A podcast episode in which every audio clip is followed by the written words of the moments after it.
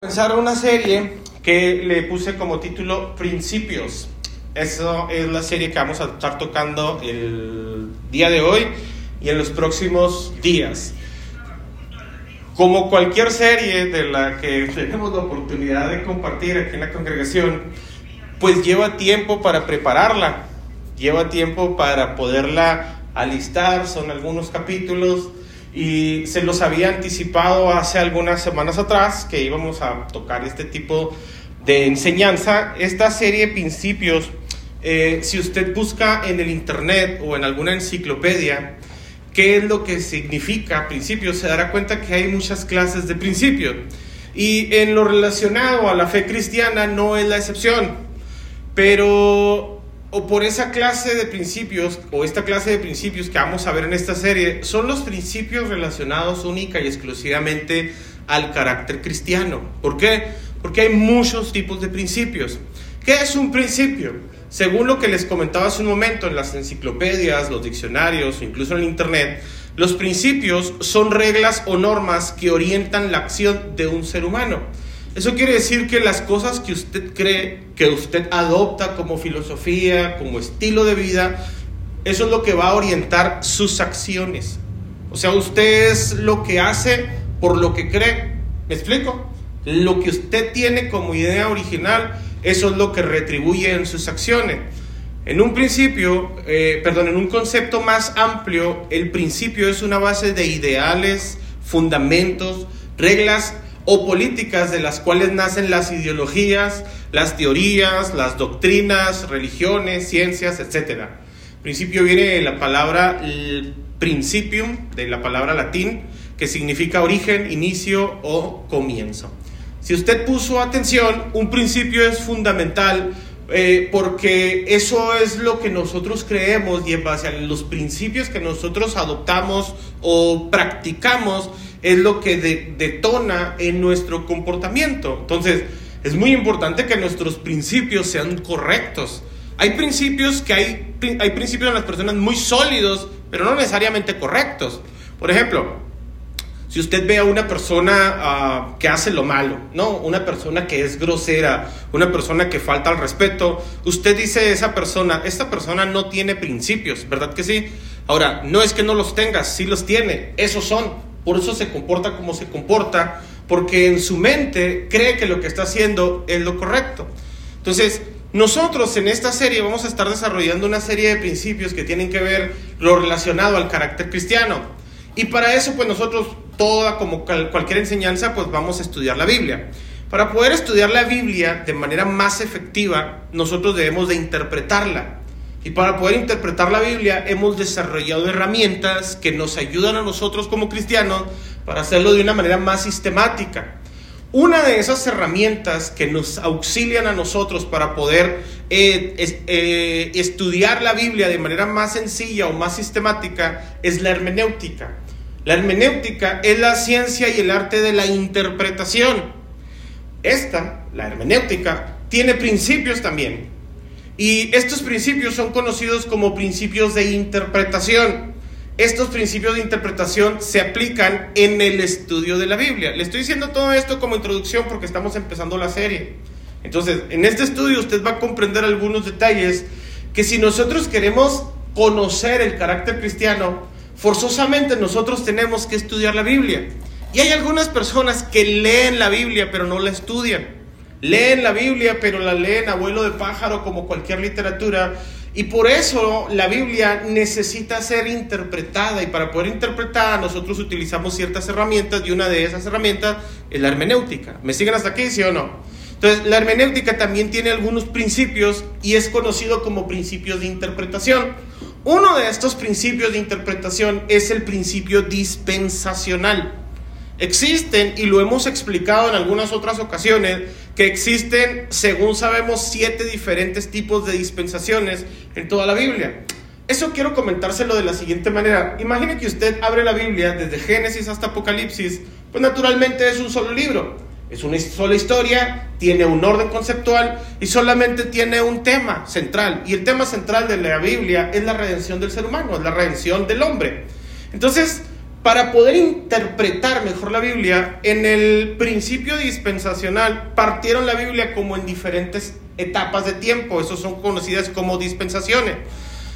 Una de las dispensaciones que la Biblia menciona es la dispensación de la gracia. Creo que todos nosotros hemos escuchado mucho tiempo hablar que estamos en la dispensación de la gracia. ¿Cuántos lo habían escuchado? Entonces, existen otras siete dispensaciones, no las voy a mencionar todas, ya deberían de sabérselo, pero sí lo voy a hacer por bien de los que lo escucharon por primera vez. La primera dispensación es la de la inocencia inocencia. La, la, segunda dispensación es la de la conciencia. La tercera dispensación es la dispensación del gobierno humano. La dispensación de la promesa es la cuarta. La quinta es la dispensación de la ley. La sexta, en la que ahorita nosotros nos encontramos, es la dispensación de la gracia. Y las demás dispensaciones no las voy a mencionar en este momento. ¿En qué periodo llamado dispensación de tiempo es en el que nosotros como cristianos nos encontramos? ¿En qué periodo estamos? En la gracia. Muy bien. En esta dispensación de la gracia es la razón por la cual muchas personas que enseñan la Biblia argumentan que muchas de las cosas que nosotros hoy vivimos en la vida cristiana, en el tiempo en el que nos tocó vivir específicamente en la dispensación de la gracia, muchas de las cosas que están en la Biblia algunas personas argumentan que no son para nuestro tiempo que aún no es, que, ya pasaron o que no nos corresponden a nosotros todas saberlas, pero como dije hace un momento, es parte de una dispensación, pero es parte de una misma historia, es parte de una misma palabra, es parte de la misma Biblia. Y dice la Biblia en 2 Timoteo capítulo 3 que toda la escritura es inspirada por Dios. ¿Están de acuerdo? Toda la escritura desde Génesis hasta Apocalipsis. Y aunque probablemente haya cosas en la dispensación de la gracia que ya no estén vigentes para nuestros tiempos, si las observamos nosotros, esos principios que estaban escritos o están escritos en la Biblia, si los observamos y en medida de lo posible los aplicamos, pues obviamente esos principios darán resultados. ¿Me siguen hasta aquí? Por esa razón es importante que nosotros comprendamos que a pesar de que vivimos en un periodo de gracia, nosotros en este periodo de gracia tenemos que observar todo lo que dice la Biblia. ¿Por qué razón? Porque una de las trampas que más anuncian para ah, o más enseñan en este periodo de tiempo en el que nosotros estamos y lamentablemente algunos están hasta muy enamorados es que la gracia dicta que todo está pagado. La gracia dicta que, por ejemplo, en la ley, la ley dictaba que habría que pagarlo todo, pero la gracia dice ya todo está cubierto, ya todo está satisfecho. Y con esa idea en mente, algunas personas desvirtúan la enseñanza de la palabra de Dios y por lo tanto vivimos en una generación de cristianos que viven en un periodo de gracia, pero sin carácter cristiano. Vivimos en un periodo de gracia donde nosotros le atribuimos a la salvación que Dios nos ha dado, que es un regalo por gracia, pero sin carácter. Vivimos una vida cristiana con una fe hasta ciega, hasta ilusoria en ocasiones vivimos con una fe que es absurda porque no practicamos los principios de la fe cristiana. Por ejemplo, mire, recientemente yo escuchaba una predicación donde el predicador, hablando de la gracia, decía que en este tiempo en el que nosotros estamos, basta solamente con tener un corazón dispuesto. ¿Cuántos tienen un corazón dispuesto? Levanten la mano, dígame amén. Ahora, ¿bastará solamente con tener un corazón dispuesto? Esa la sacan de contexto porque Dios dice en su palabra que Él no rechaza un corazón dispuesto, un corazón contrito y humillado. ¿Estamos de acuerdo? Pero no basta solamente con tener un corazón dispuesto. Porque si usted escucha con atención ese tipo de ideas, por ejemplo yo cuando escuché esa idea y cómo la desarrolló la persona, pareciera que en realidad Dios lo único que busca o requiere de ti es un corazón dispuesto. Pero como dije hace un momento, un tener un corazón dispuesto no basta. Es necesario, además de tener un corazón dispuesto, tener un corazón moldeable. Y para moldear algo, en este caso nuestro corazón, hace falta algo llamado proceso. ¿Me explico o no? Para desarrollar cualquier cosa se requiere un proceso. Y si Dios quiere cambiar nuestro corazón, Dios no necesita solamente que tu corazón esté dispuesto, sino que también tu corazón esté moldeable, que tu corazón esté manejable. Hay comportamientos en la vida de cualquier persona que vamos adoptando con el paso de los años y ese comportamiento nosotros creemos que es correcto.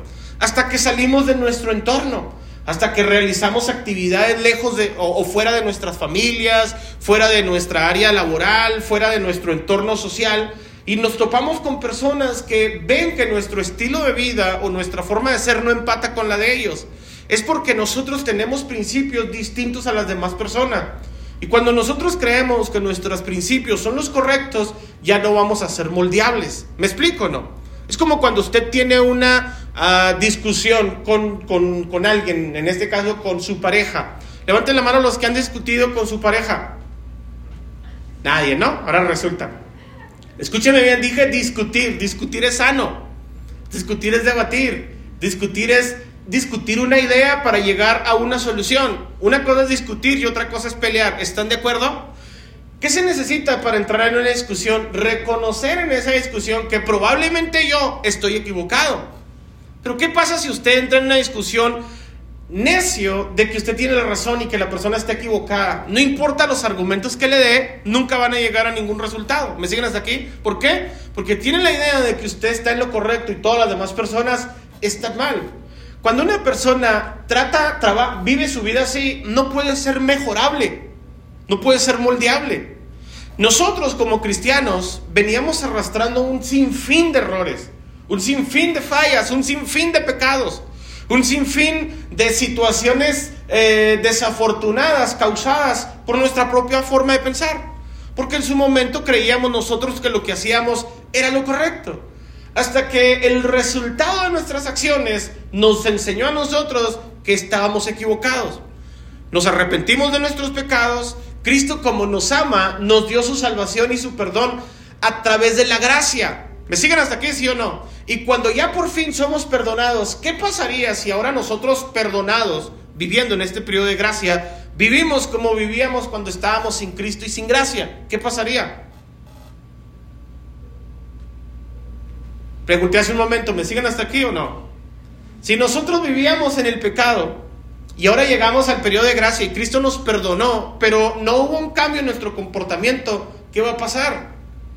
Vamos a seguir cometiendo los mismos errores, vamos a seguir pecando. Por esa razón Dios necesita moldear nuestro corazón. Recordarán que Dios, el Señor Jesucristo, estaba sentado en el patio del templo y trajeron una turba de personas a una mujer que le encontraron en el acto del adulterio y querían que el, Señor consintiera en su apedreamiento. ¿Se acuerdan de eso? Jesús la perdonó y le dijo a la mujer, yo no te juzgo, ¿verdad que no? Le dio su salvación por gracia, ¿cierto? Pero ¿qué le dijo Dios a la mujer? Vete y sigue como estabas. Para eso tiene que haber un cambio. ¿Estamos de acuerdo? Tiene que haber un cambio de comportamiento, un cambio de mentalidad, un cambio de actitud, un cambio de aptitud. Hay personas que necesitan ser moldeados. Y para ser moldeados, mis amados, no hace falta solamente estar dispuesto, sino hace falta también dejarte y trabajar en el proceso. Por esa razón, el primer principio que vamos a tocar en esta serie de principios se llama proceso. ¿Cómo se llama el tema de hoy? Esto es porque aún dentro de la gracia, nosotros, mis amados, a pesar de que ya recibimos la salvación, necesitamos ser procesados para que Dios cambie nuestro comportamiento. Dice el Señor Jesucristo que Él empieza una obra en nosotros y no la deja hasta que termine con ella. ¿Cierto o no? Dios todo lo que empieza lo acaba. ¿A cuántos de los que están aquí les gustaría que fuésemos como Dios? Que todo lo que empezamos lo acabamos. Pero a veces nosotros empezamos algo y desistimos, nos aburrimos, cambiamos de parecer. Por ejemplo, alguien dice en enero, yo este año voy a empezar a hacer dieta y me voy a inscribir en el gimnasio. Va como tres días. Voy a aprender una nueva lengua, me voy a meter a aprender inglés o francés o algo por el estilo y toma la primera clase muestra. Ahora, esa persona está dispuesta, quiere, quiere hacerlo, vamos a llamarle al, al corazón dispuesto, vamos a llamarle intención. Pero de buenas intenciones, mis amados, estamos llenos todos, pero no basta con una sola intención. Para eso necesitamos nosotros trabajar, para eso necesitamos ser procesados. Quiero que le quede bien claro esto. La gracia es Dios llamándote y el proceso es Dios formándote. La gracia es Dios salvándote. El proceso es Dios manteniéndote a salvo. ¿Me siguen hasta aquí, sí o no? Por esa razón, mis amados, a este proceso le podemos llamar nosotros proceso de formación. Dios está procesando nuestras vidas para formarnos. ¿A qué altura o cómo nos quiere formar Dios? Quiero que por favor busquen en sus Biblias Efesios capítulo 4 versículo 11, nueva traducción viviente, o si no aquí se lo van a proyectar en la pantalla. Efesios 4, 11, nueva traducción viviente. De hecho casi todas las citas las vamos a leer en esa versión el día de hoy. Y dice de la siguiente manera, ahora bien, Cristo dio los siguientes dones a la iglesia los apóstoles, los profetas, los evangelistas, los pastores y los maestros. Si usted no lo sabía, un don es un regalo. ¿Qué se hace con cómo, se recibe un regalo? Un regalo se recibe por gracia. Alguien nos lo dio aunque nosotros tal vez no lo mereciéramos. Pero Dios dice en la Biblia, Dios dice en la Biblia que estos regalos, estos dones, como los apóstoles, los profetas, los evangelistas, los pastores y los maestros, Dios los regala a la iglesia. Es un regalo para la congregación, es un regalo para su pueblo. Y dice, estos regalos o estos dones que Dios da, llamados apóstoles, profetas, evangelistas, pastores, maestros, conocidos como los cinco ministerios, ellos tienen la responsabilidad de preparar al pueblo de Dios para que lleve a cabo la obra de Dios y edifique la iglesia, es decir, el cuerpo de Cristo. Ese proceso continuará hasta que todos alcancemos tal unidad de nuestra fe y conocimiento del Hijo de Dios que seamos maduros en el Señor, es decir, hasta que lleguemos a la plena y completa medida de Cristo. ¿Hasta cuándo va a continuar el proceso de Dios en la iglesia? ¿Hasta cuándo? Hasta que alcancemos la estatura de Cristo Jesús. Levanten la mano cuántos ya están cercanos a la meta. ¿Cuántos dicen, no, ya, ya, dos, tres pulgadas más y doy el alto? ¿Verdad que sí?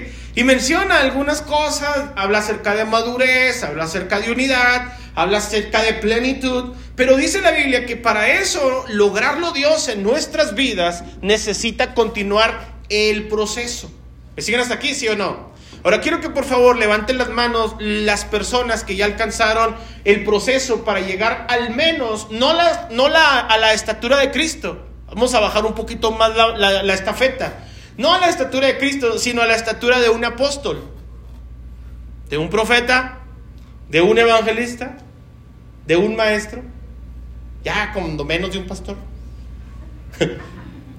¿Me explico no? Ahora, ¿cómo cree que estos regalos estos personajes que en su momento fueron llamados apóstoles, profetas, evangelistas, pastores, maestros, ¿cómo cree que ellos alcanzaron, lograron alcanzarlo? ¿Cómo cree que estos llegaron a ser lo que fueron?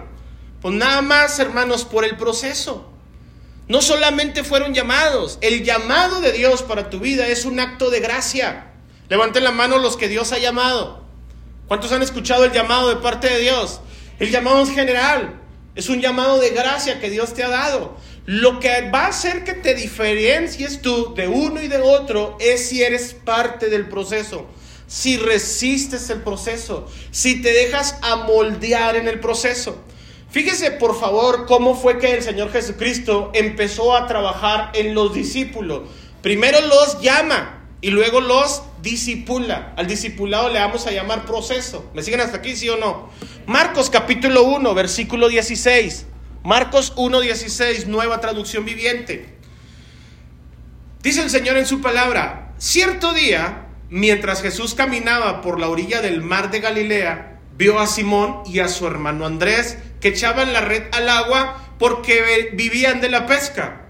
Aquí usted puede cambiarle el oficio y puede decir, cierto día Jesús llegó a tu panadería, cierto día llegó Jesús a tu tienda de abarrote, Cierto día llegó Jesús a tu obra donde estás trabajando. ¿Me explico o no? Cierto día llegó Jesús a donde estaban estas personas, que en su momento menciona la Biblia que eran de oficio pescadores, y Jesús los llamó y les dijo, vengan, síganme, y yo les enseñaré cómo pescar personas. Y enseguida dejaron las redes y lo siguieron.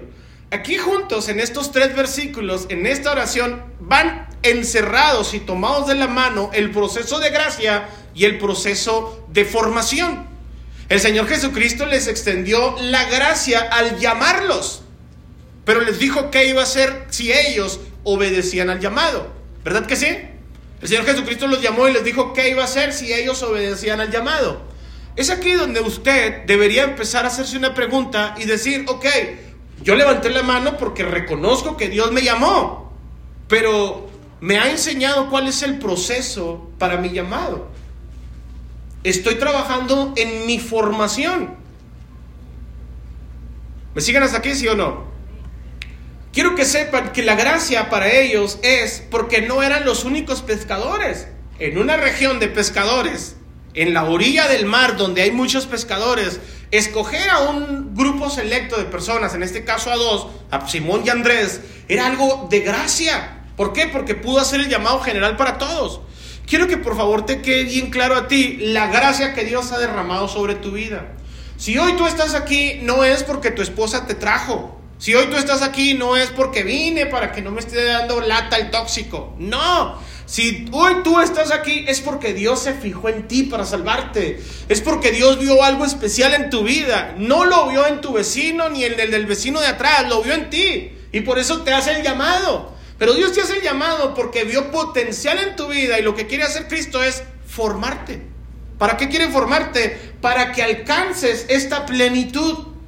Y, y ojalá en su momento algunos de los que estamos aquí, ojalá y todos, pudiéramos alcanzar la plenitud de maestros, pudiéramos alcanzar la plenitud de profetas, pudiéramos alcanzar la plenitud de apóstoles o de pastores.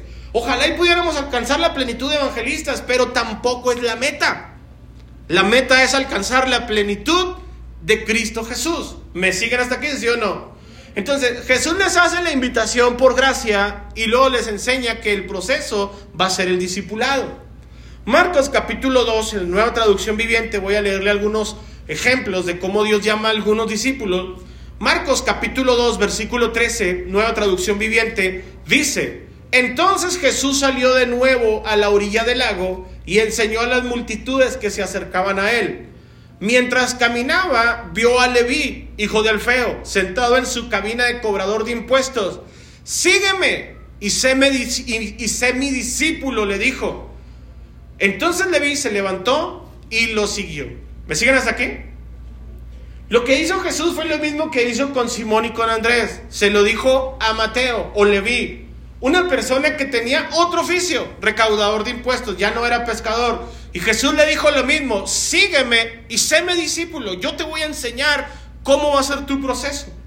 Naturalmente, como son muchos, no voy a poder leer el llamado de todos sus discípulos por cuestiones de tiempo, pero la dinámica es la misma en cuanto al llamado. Sin embargo, la respuesta en cuanto al proceso no es la misma. Escuchen por favor lo siguiente, el llamado es igual en todos. Dios se acercó a ti en tu carpintería, en tu taller de carros, en tu taller de panadería, se acercó a ti en tu obra construcción, en tu maquiladora, en tu empresa. Dios se acercó a ti de alguna manera. ¿Me siguen hasta aquí? El proceso es igual. El llamado es igual, perdón. Pero en cuanto a la respuesta al proceso, ahí no le entran todos de manera unánime. No le entran todos igual.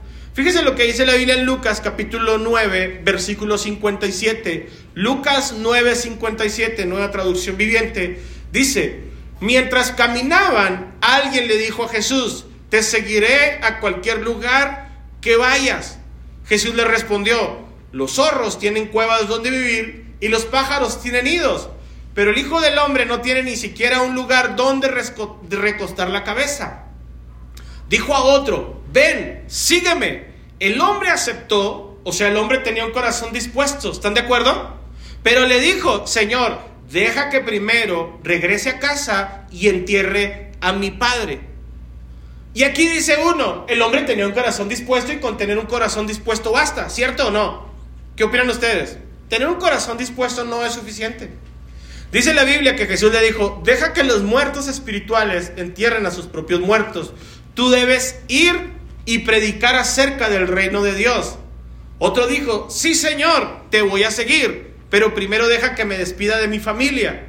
Jesús le dijo, el que pone la mano en el arado y luego mira atrás, no es apto para el reino de Dios. Quiero que por favor presten atención, porque si usted se fija, estas personas que menciona la Biblia eran personas que tenían un corazón dispuesto, querían hacerlo. Levante la mano, siendo honestos, brutalmente honestos, los que quieren ser la mejor versión de ustedes mismos. Levante la mano. los que quieren ser mejores cristianos, los que quieren tener mejor carácter, los que quieren tener mejor mansedumbre, los que quieren tener un mejor comportamiento. Levanten la mano los que quieren tener mejor eso. No basta solamente con querer. Necesitamos aceptar el proceso. Y el proceso, mis amados, no es tan sencillo. El proceso no es algo tan fácil. El tener un corazón dispuesto para algunos es sinónimo nada más de querer. Y uno dice, no, es que querer es poder. Es que si quieres puedes. Y como el texto insignia del, del periodo de gracia es, todo lo puedo en Cristo, ¿cuántos lo saben? Nada tiene que ver con el contexto al que le dan. De hecho, está hablando de un contexto económico, de un contexto de finanzas, pero la gente lo adopta. Algunos hasta se los tatúan en el pecho, en los brazos, lo ponen en un, eh, eh, eh, como calcamonía en sus carros, porque yo todo lo puedo en Cristo que me fortalece. Y quiero decirte una cosa: el querer no va a cambiar nada. Porque Dios produce en nuestras vidas el querer como el qué, como el hacer. Y el hacer, ah, ya cambia la cosa. Yo verdaderamente quiero hacer dieta y voy a empezar en enero y me voy a meter al gimnasio. Eso es bueno, querer está bien, pero hacerlo. El primer día dice, no, ah, no, me cansé. Fíjate, fui al gimnasio nomás a pedir informes y vine bien cansado. ¿Me explico? Es ahí donde ya las personas desisten en el proceso. ¿Cuántos están dispuestos a vivir la gracia de Dios sobre sus vidas? Levante la mano. Los que están dispuestos a vivir la gracia de Dios en ustedes. Para vivir la gracia de Dios en ti, debes pasar el proceso, estar en el proceso, soportar el proceso. ¿Hasta cuándo vas a vivir la gracia de Dios? ¿Hasta cuándo vas a vivir en el proceso de Cristo? Hasta que alcances la plenitud del Señor. En pocas palabras, vas a ser procesado hasta que Cristo venga. Ay, hasta que Cristo venga. Sí, hasta que Cristo venga. Ah, no, yo pensé que nomás los miércoles y los domingos. No, hasta que Cristo venga. También en la maquila, también en el trabajo, también en la calle, en la fila de las tortillas. Vas a ser procesado si eres un verdadero discípulo siempre hasta que Cristo venga. Por eso algunos, mis amados, lamentablemente, se quedan en el camino. ¿Por qué? Porque el proceso no es igual que el llamado. El llamado es general para todos y es el mismo. ¿Estamos de acuerdo? Pero el proceso es diferente para cada persona. Hay algunas personas que hasta parece que eh, la tenían súper fácil. Apenas Dios los llamó y casi, casi eran buenas personas, no tuvieron que cambiar mucho. Escuche por favor, pero hay testimonios de personas, escúchelo bien, y seguramente usted los ha escuchado y tal vez incluso hasta usted tenga un testimonio de eso, pero hay personas que tuvieron una vida muy cruda, muy difícil, fueron abusados por sus padres, abandonados por sus padres, eh, sufrieron drogadicción, alcoholismo y diferentes tipos de cosas. Vinieron a Cristo y en Cristo empezaron a vivir una plenitud. Y uno dice, gracias a Dios porque alcanzaron la plenitud de Cristo. Pero hay otras personas que nacieron en casa cristiana. Hay personas que no conocieron el abandono. Hay personas que nunca sufrieron el desprecio de sus padres. Hay personas que nunca probaron el alcohol y las drogas y hoy son buenos cristianos. ¿Cierto o no? Entonces su proceso debería de ser más simple. ¿Por qué? Porque no son tan malos. No tienen tantos errores que corregir. Por eso hay procesos más complicados y por eso hay procesos más sencillos. Pero yo le quiero decir una cosa. No importa qué tan duro haya sido tu pasado o qué tan bueno haya sido tu pasado. Si tu proceso no lo resistes, vas a, vas a fracasar. No te va a gustar. Te vas a escapar del proceso a cada rato, vas a abortar el proceso. ¿Por qué? Porque el proceso, mis amados, no es muy glamoroso. El proceso no es algo que todo mundo queramos hacer. Escúchenlo, por favor. Pero ahorita que la Biblia mencionó estos cinco ministerios, que son ministerios honorables, ministerios de plataforma, ministerios conocidos. Para llegar a esos ministerios ellos tuvieron que pasar por el proceso. ¿Y sabe cuál es el proceso que el Señor Jesucristo le dio a sus discípulos? Los enseñó primero que nada a servir. ¿Sí o no? Llamó a Pedro y le dijo, ven, te voy a hacer pescador de hombres. ¿Verdad que sí? Y luego le dijo a Pedro, Pedro, recuesta a las personas y sírveles la comida. ¿Qué tiene que ver eso con pescar almas? Y luego le dijo a, Pedro y a sus discípulos, ahora recojan la comida, recojan la mesa, las obras que sobraron y júntenlas en cestas. Y luego también les dijo, sirvan a las personas. Y luego en alguna ocasión les digo, vayan y tráiganme una burra para entrar yo en ella montado a Jerusalén. ¿Cierto no? A veces el proceso, mis amados, no es tan glamoroso como parece. El proceso que Dios utiliza en ocasiones es un proceso que va en contra de todo lo que nosotros deseamos. ¿Para qué? Para matar tu humanidad. Y la humanidad que nosotros tenemos en ocasiones, mis amados, desborda en, en, arrogancia, desborda en altivez, desborda en, en, en orgullo, en inseguridades, en arrogancia. Hay personas que usted los ve que lamentablemente quieren aparentar, quieren, quieren eh, figurar, quieren ser los primeros, quieren ser mencionados siempre, que les den el lugar de relevancia, pero no están dispuestos a servir, no están dispuestos a humillarse, no están dispuestos a ser quienes extiendan la mano para ayudar a otros, ellos quieren ser servidos. Pero el mismo Jesús dice, eso va en contra del proceso, porque ni el Hijo del Hombre vino a ser servido, sino a qué vino el Hijo del Hombre a servir. Entonces, el proceso que nosotros tenemos, mis amados, es un proceso que mínimamente debe de, debe de durar tres años. Mínimamente debería un proceso durar tres años. ¿Cuánto fue el tiempo que los discípulos vivieron o convivieron con Jesús antes de que el Señor Jesucristo los llenara del Espíritu Santo y les diera la autoridad sobre la iglesia? ¿Cuánto fue más o menos el tiempo que estuvieron los discípulos con Cristo? Aproximadamente tres años, tres años y medio. ¿Siguen, ¿Me siguen hasta aquí, sí o no? Ahora, tres años y medio, ¿es poco tiempo o es mucho tiempo? Dígame usted. Puede ser que sea poco tiempo cuando estás disfrutando de algo. ¿Cierto o no? Cuando usted va, no sé, a tomar un café con un amigo, con una amiga, a echar el chal a gusto, ¿cómo se va el tiempo de volada? ¿Verdad que sí? Pero cuando está escuchando usted una predicación y luego esas aburridas que el pastor de repente no sé dónde se fusila, uh, apenas lleva 15 minutos. ¿Se fija cómo es relativo el tiempo?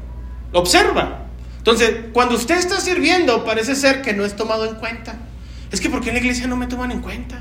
Es que porque en la iglesia no sirvo. Es que porque en la iglesia no me ponen a dirigir. En la iglesia por qué no me ponen a enseñar. En la iglesia por qué no me ponen a, predicar. En la iglesia por qué no soy líder de algún ministerio. En la iglesia por qué no me tratan bien. En la iglesia por qué no me toman en cuenta, perdón. ¿Por qué? Porque es poco en ocasiones el tiempo que tienes en tu proceso. Puede ser que tengas tres años viniendo a la iglesia, diez años viniendo a la iglesia, pero no has pasado ni un año en proceso. No has pasado ni un mes siendo procesado. Y lamentablemente, mis amados, el proceso que el Señor Jesucristo hace para nuestras vidas es un proceso en el cual el Señor Jesucristo no tiene prisa. Él lo que quiere es que se haga bien. Él quiere que lo completes. Dios no quiere que tú llegues en primer lugar. Dios quiere que tú cruces la meta. Dios no quiere que tú seas el, el más rápido en alcanzar la meta. Dios quiere que llegues a la meta. ¿Me explico? Y se va a tomar el tiempo para que alcances ese proceso. Entonces, ese proceso, como usted se fijó, que ahorita lo leímos, va a continuar hasta que Cristo venga. Y se deben de cumplir algunos requisitos para ser procesados en Cristo Jesús. Ya dejamos en cuenta que no solamente basta tener un corazón dispuesto, ¿verdad que no? Ahora, sí es necesario tener un corazón dispuesto, pero no basta solamente con tener un corazón dispuesto. Pero uno no puede, o no puede una persona nueva, porque, o no pudiera ser una persona nueva, recién convertida, la que pudiera tener este tipo de, liderazgo o algo así por el estilo, porque a lo mejor están muy dispuestos, pero tal vez no tienen lo necesario. ¿Cómo darte cuenta de que una persona tiene lo necesario para encargarle algo importante? Pues procesándolo, observándolo y viendo que cumple con los requisitos. Primera de Timoteo capítulo 3, versículo 1, nueva traducción viviente. Primera de Timoteo 3, 1. Dice, la siguiente declaración es digna de confianza. Si alguno aspira a convertirse en líder de la iglesia, desea una posición honorable. Por esta razón, un líder, un líder de la iglesia debe ser un hombre que lleve una vida intachable, debe ser fiel a su esposa, debe tener control propio, vivir sabiamente, tener una buena reputación, con agrado debe recibir visitas y huéspedes en su casa y también debe tener la capacidad de enseñar. Observe por favor, pero la Biblia menciona que si usted quisiera ser un líder, no está aspirando a algo malo. No tenga usted eh, vergüenza de decir, yo quisiera un liderazgo en la iglesia. Al contrario, dice la Biblia, si tú quieres un liderazgo en la iglesia, estás deseando una posición honorable. ¿Me siguen hasta aquí, sí o no? Pero dice el Señor, pero debes de cumplir ciertas características. No debe emborracharse, ni ser violento. Debe ser amable, no debe buscar pleitos, ni amar el dinero. Debe dirigir bien a su propia familia y que sus hijos lo respeten y lo obedezcan. Pues si un hombre no puede dirigir a los de su propia casa, ¿cómo podrá cuidar de la iglesia de Dios? Observe bien, pero siempre el requisito es, es que necesitas cumplir ciertas cosas porque no vas a liderar cualquier cosa. No vas a liderar una empresa, no vas a ser el, gerente de un Oxxo, de un Al Super o de una tienda transnacional. Vas a liderar la iglesia de Cristo y la iglesia de Cristo es la amada de Dios. ¿Estamos de acuerdo, sí o no? Entonces dice, un líder de la iglesia no debe ser un nuevo creyente porque podría volverse orgulloso y el diablo lo haría caer. Quiero que por favor piensen esto, no tiene que ver con la edad, tiene que ver con la permanencia. ¿Estamos de acuerdo? No dice, tiene que pasar de 50 años y ya tiene que tener colmillo. No, dice la Biblia, tiene que tener permanencia. ¿Por qué? Porque a través de la permanencia muestra su carácter. A través de su servicio muestra si está apto para algo más. Por eso dice, no debería ser un nuevo creyente. Decidí leer la nueva traducción viviente, porque la Reina Valera dice peor. La Biblia, la Reina Valera dice, no debería ser un neófito. Entonces dice, no debería ser un nuevo creyente porque podría volverse orgulloso y el diablo lo haría caer. Además, la gente que no es de la iglesia debe hablar bien de él. ¿De quién debe hablar bien la gente que no es de la iglesia? De un líder de la iglesia. Debe tener una buena reputación. ¿Dónde me quedé? para que no sea deshonrado y caiga en la trampa del diablo. De la misma manera, los, diáconos o los líderes deben ser dignos de mucho respeto y tener integridad. No deben emborracharse ni ser deshonestos con el dinero. Tienen que estar comprometidos, hablábamos de compromiso el domingo pasado, con el ministerio de la fe que ahora ha sido revelado y vivir con la conciencia limpia que sean evaluados cuidadosamente antes de ser nombrados como líderes y si pasan el examen, entonces que sirvan como diácono. Si usted se fija, muestra algunas características que cualquier persona pudiera tener independientemente de su edad. Pero una de las cosas que debe tener es tiempo, antigüedad. ¿Por qué razón? Porque el tiempo es necesario para formar a una persona para que entiendan la visión de la, de la empresa, de la escuela, de, de, la iglesia, de lo que pretende dirigir y ser líder, debe de al menos conocerlo. Y para eso necesita tiempo. Necesita tener espacio. Yo escuché el otro día que una persona dijo, yo leí la Biblia como dos veces en medio año. Dije, está loca esta persona, ¿de cuál fumará? Yo conozco gente que tiene 10 años y no la ha leído ni una vez. Levanten la mano los que han leído la Biblia completa de pasta a pasta. Sean honestos. Qué vergüenza, como tres. ¿Me explico? Eso habla, mis amados, de que una persona, si tiene poco tiempo, ni siquiera va a tener la disciplina para realizar ciertas acciones. El apóstol Pablo mismo en persona, el mismo apóstol Pablo que escribió casi todo el Nuevo Testamento, cuando fue llamado al ministerio, ministerio que el Señor Jesucristo le hizo al igual que los demás apóstoles, el apóstol Pablo fue una persona que también pasó un proceso. Fíjese cómo fue su llamado. Hechos capítulo 9, versículo 1, nueva traducción viviente. Escuche su llamado y ahorita va a ver su proceso. Hechos capítulo 9, versículo 1. Mientras tanto, Saulo pronunciaba amenazas en cada palabra y estaba ansioso por matar a los seguidores del Señor. Así que acudió al sumo sacerdote le pidió cartas dirigidas a las sinagogas de Damasco para solicitarle su cooperación en el arresto de los seguidores del camino que se encontraran ahí. Su intención era llevarlos a hombres y mujeres por igual de regreso a Jerusalén encadenados. Al acercarse a Damasco para cumplir esa misión, una luz del cielo de repente brilló alrededor de él. Saulo, cayó, Saulo cayó al suelo y oyó una voz que le decía, Saulo, Saulo, ¿por qué me persigues? ¿Quién eres, Señor? preguntó Saulo. Yo soy Jesús, a quien tú persigues, contestó la voz. Ahora levántate, entra en la ciudad y se te dirá lo que debes hacer. Igualito que a todos los demás discípulos, Dios aquí por gracia le hace un llamado, pero le da una instrucción para cumplir un proceso. ¿Me siguen hasta aquí? Levántate y entra a la ciudad y te van a decir qué es lo que tienes que hacer. Quiero preguntarles a ustedes, ¿Cuánto tiempo dijimos nosotros que como mínimo debería pasar una persona en el discipulado o en el proceso antes de ser un líder en una iglesia? ¿Cuánto tiempo? ¿Cuánto tiempo pasó el apóstol Pablo para llegar a ese proceso? Para ser conocido como el apóstol Pablo. ¿Sabe cuánto pasó Pablo? Lo mismo, tres años. Escuche por favor, ese fue su llamado y ahora escuche cómo fue su proceso. Busque su Biblia Gálatas capítulo 1, versículo 11, nueva traducción viviente. Gálatas 1, 11. El mismo apóstol Pablo hablando dice, amados hermanos, quiero que entiendan que el mensaje del Evangelio que predico no se basa en un simple razonamiento humano. No recibí mi mensaje de ninguna fuente humana ni nadie me lo enseñó. En cambio lo recibí por revelación directa de Jesucristo. Ustedes saben cómo me comportaba cuando pertenecía a la religión judía y cómo perseguí con violencia a la iglesia de Dios. Hice todo lo posible por destruirla. ¿Tiene razón lo que está diciendo el apóstol Pablo hasta aquí? Sí, ya lo leímos ahorita en el libro de los Hechos. Yo superaba ampliamente a mis compatriotas judíos en el celo por las tradiciones de mis antepasados. Pero aún antes de que yo naciera, Dios me eligió y me llamó por su gracia maravillosa. Luego le agradó revelarme a su Hijo para que yo proclamara a los gentiles la buena noticia acerca de Jesús cuando esto sucedió. Perdón, acerca de Jesús. Cuando esto sucedió, no me apresuré a consultar con ningún ser humano. Aquí estaba hablando Pablo acerca de su conversión, acerca de su llamado, un llamado a, un llamado a través de qué? A través de la gracia. ¿Me siguen hasta aquí? Dice, tampoco subí a Jerusalén para pedir consejo de los que eran apóstoles antes que yo. En cambio me fui a la región de Arabia y después regresé a la ciudad de Damasco. Luego, ¿cuántos años más tarde? Fui a Jerusalén para conocer a Pedro y me quedé 15 días con él. El único otro apóstol que conocí en esos días fue Santiago, el hermano del Señor. Declaro delante de Dios que no es mentira lo que les escribo. ¿Qué les está diciendo el apóstol Pablo? Dice, miren, yo desconozco cómo haya sido el llamado de los demás.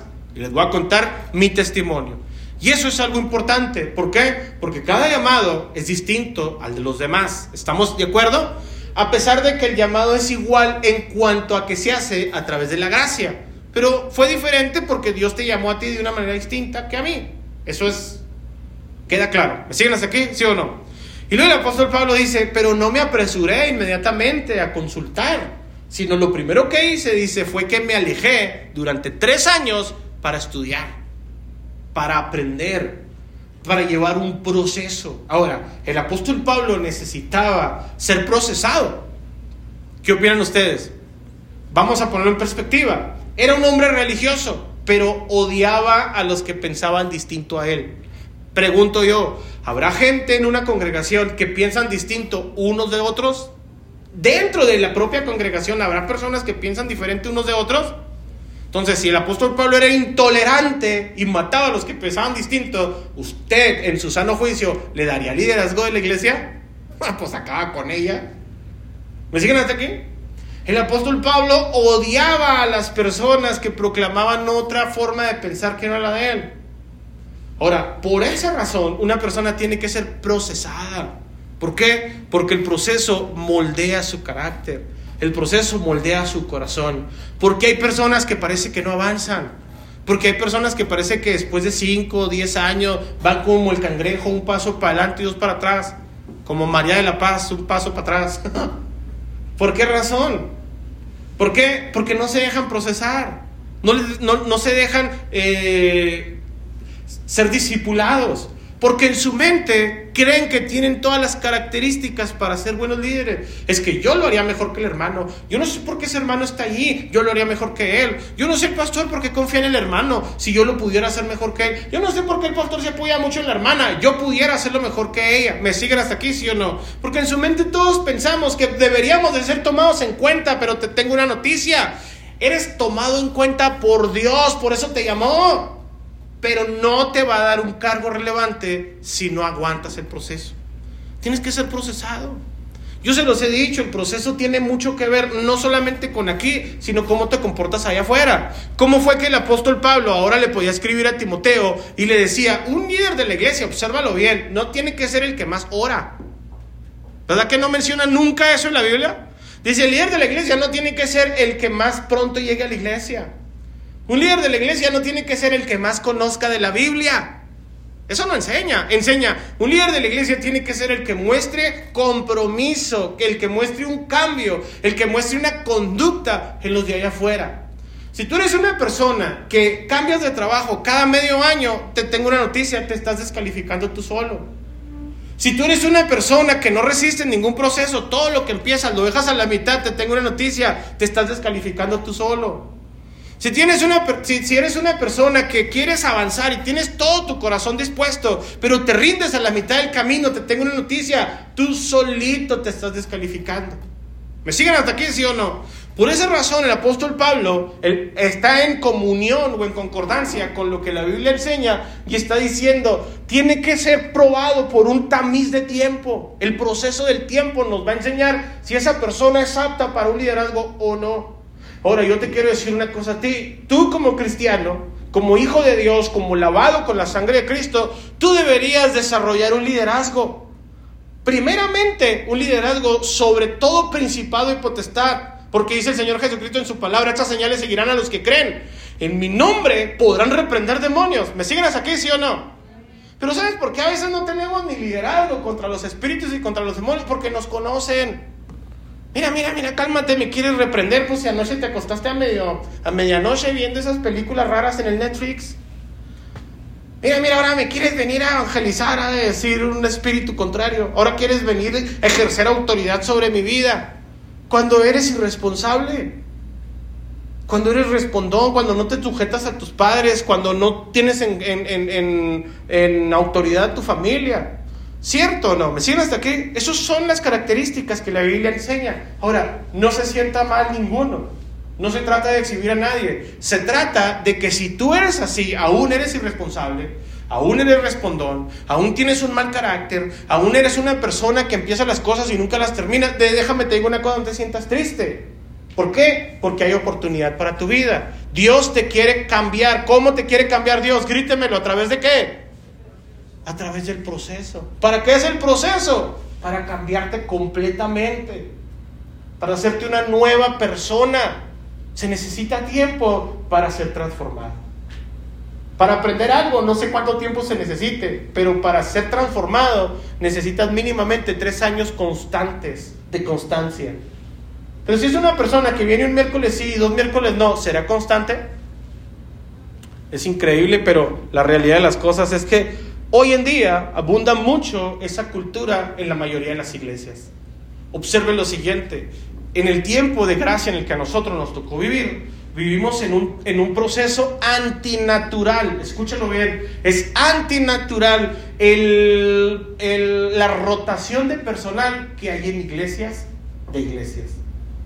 Una persona hoy puede venir aquí, escuchar mi predicación, y si hoy le gustó, va a decir, uy, hasta que encontré un pastor que verdaderamente predica la sana doctrina. Cálmese, ni, ni me eche tantas flores. Pero hay personas así que dicen, ahora sí me voy a congregar en esa iglesia porque se ve que el pastor sí predica con autoridad. Al rato me va a conocer y no le van a gustar todas mis predicaciones. Va a decir, no, como que el pastor ya se extravió en el camino. Voy a buscar otra congregación. ¿Verdad que sí o no? Abundan ese tipo de personas. Yo tengo amigos pastores de iglesias grandes y grandes no cualquier iglesia, o sea, grandes, grandes, de veras. a mí me hablan y me dicen, ¿cómo te fue el domingo? Y yo le digo, ni que yo fuera un referente para decirte cómo me fue. Pues bien, yo vi la iglesia llena. Lamentablemente, pues no me grabo, a veces es, es terrible, es triste, pero pues ya ni le echo de menos a muchos. ¿Por qué? Porque ni me emociono. Hoy vino el domingo porque me hizo el favor de venir. ¿Cuándo irá a volver? Cuando tenga ganas el Señor o la señora. ¿Cierto o no? Entonces le digo, ¿y a ti cómo te fue? Bien, hubo mucha gente, una bendición.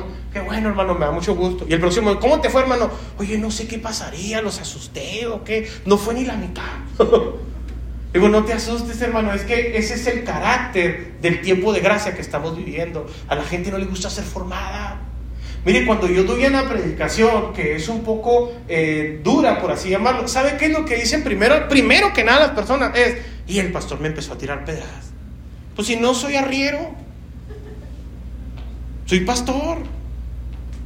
No traigo mi onda ni mi morral para andar agarrando piedras, pero las personas se sienten agredidas. Lo dijo por mí.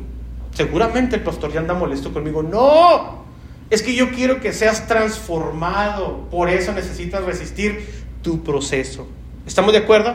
Ahora, Mencioné algunas características que tienen que ver con el testimonio, pero también vamos a ver algunas características, abuelo de pájaro, no vamos a leer ya citas bíblicas, que tienen que ver con integridad personal. Aunque nadie te vea, tiene que ver con lo que haces en lo secreto. Como por ejemplo, no robas. Hay personas ladronas todavía dentro de una iglesia. ¿Sabe cómo roban? Piden prestado y se esconden. Sacan un crédito y cambian de domicilio. Ponen referencias que se fuman de ahí de los carteles publicitarios. Ah, ponen el teléfono de fulanito para que le estén hablando a él. ¿Me explico? No. ¿Cómo se llama eso? Dígame usted. ¿Honestidad? Se llama robar. Hay personas que no pagan lo que deben. Hay personas que dicen sí, mañana dicen, ¿saben qué? Siempre no. ¿Me explico no? Esas cosas tienen que ver con integridad. ¿Cómo te comportas cuando estás a sola y nadie te ve? Cuando tu teléfono tiene datos y estás en altas horas de la noche con insomnio. ¿Me siguen hasta aquí, sí o no? ¿Cómo te comportas en lo secreto? Mira, tener un buen testimonio aquí, yo se los he dicho muchas veces, aquí todos parecen buenas personas. Y yo los conozco y la verdad todos son buenas personas, no solamente parecen. Pero yo veo una cosa y Dios ve otra cosa. ¿Me explico o no? Entonces, también hay cosas que tienen que ver con tu vida. También tiene que ser una persona que no sea orgullosa. ¿Cómo andamos con el orgullo algunos? Con la humildad, con la vanidad. Miren, el otro día sucedió algo, no les voy a platicar quién es, pero estaba una, hermana acá afuera, pues, de las mujeres, y ya casi la voy a balconear, ¿verdad? Porque le llamó la atención a otra hermana y casi se pelean. Dice uno, caramba. Una de las líderes de las maestras le dice, hermano, vamos a tener que hacer, y se enojan digamos, son personas que todavía están en el proceso, ¿cierto o no? Entonces hay que comprender, están siendo procesadas. Lo correcto sería después reconocer y decir, ¿sabe qué, pastor? Hermana, líder, eh, hermano fulanito, tienes razón, disculpen, me exalté, no debí reaccionar así. Pero siendo honestos y sinceros, ¿cuántos tienen la humildad para pedir disculpas? ¿Cuántos? ¿Cuántos tienen la humildad para reconocer su error y su falta? Se fija que ya no son solamente cosas que tienen que ver con lo de afuera, tienen que ver con lo de adentro. Y Dios, mis amados, tiene que transformar lo de adentro para que se refleje afuera. Y para poder observar verdaderamente si hay un cambio genuino en alguna persona, tiene que haber un periodo de tiempo. Yo les quiero decir con esto y no se sienta mal, todavía está en proceso y todavía está en formación. Hay personas que ya tienen años en la iglesia, ya deberían desarrollar un ministerio si usted se pregunta por qué el hermano ya tiene mucho tiempo, la hermana ya tiene mucho y no desarrolla un ministerio, pues ya le acabo de dar la clave. Todavía está siendo procesado. ¿Me siguen hasta aquí? Todavía está en proceso, ya debería ser hasta maestro, pero todavía parece ser que no aprende y debería cambiar. Por eso, el primer principio que vemos en esta serie de principios, de principios se llama proceso. Estás en proceso de formación. ¿Me sigues hasta aquí, sí o no? Tienes que ser procesado para hacer lo que Dios quiere que seas. Yo le quiero decir una cosa, mi mayor anhelo y satisfacción sería que el día de mañana que yo me presente a las puertas del cielo, yo pueda voltear y ver a toda la congregación ser recibidos por Dios. Pero ¿sabe qué sería terrible? que ni yo sea recibido por Él. Que no, ahí viene este. No, no, no, ni lo dejes entrar grillero, responsable, ratero. Escondan de volar los utensilios de la Santa Cena porque este ahorita se los vuela. Póngase en pie, por favor.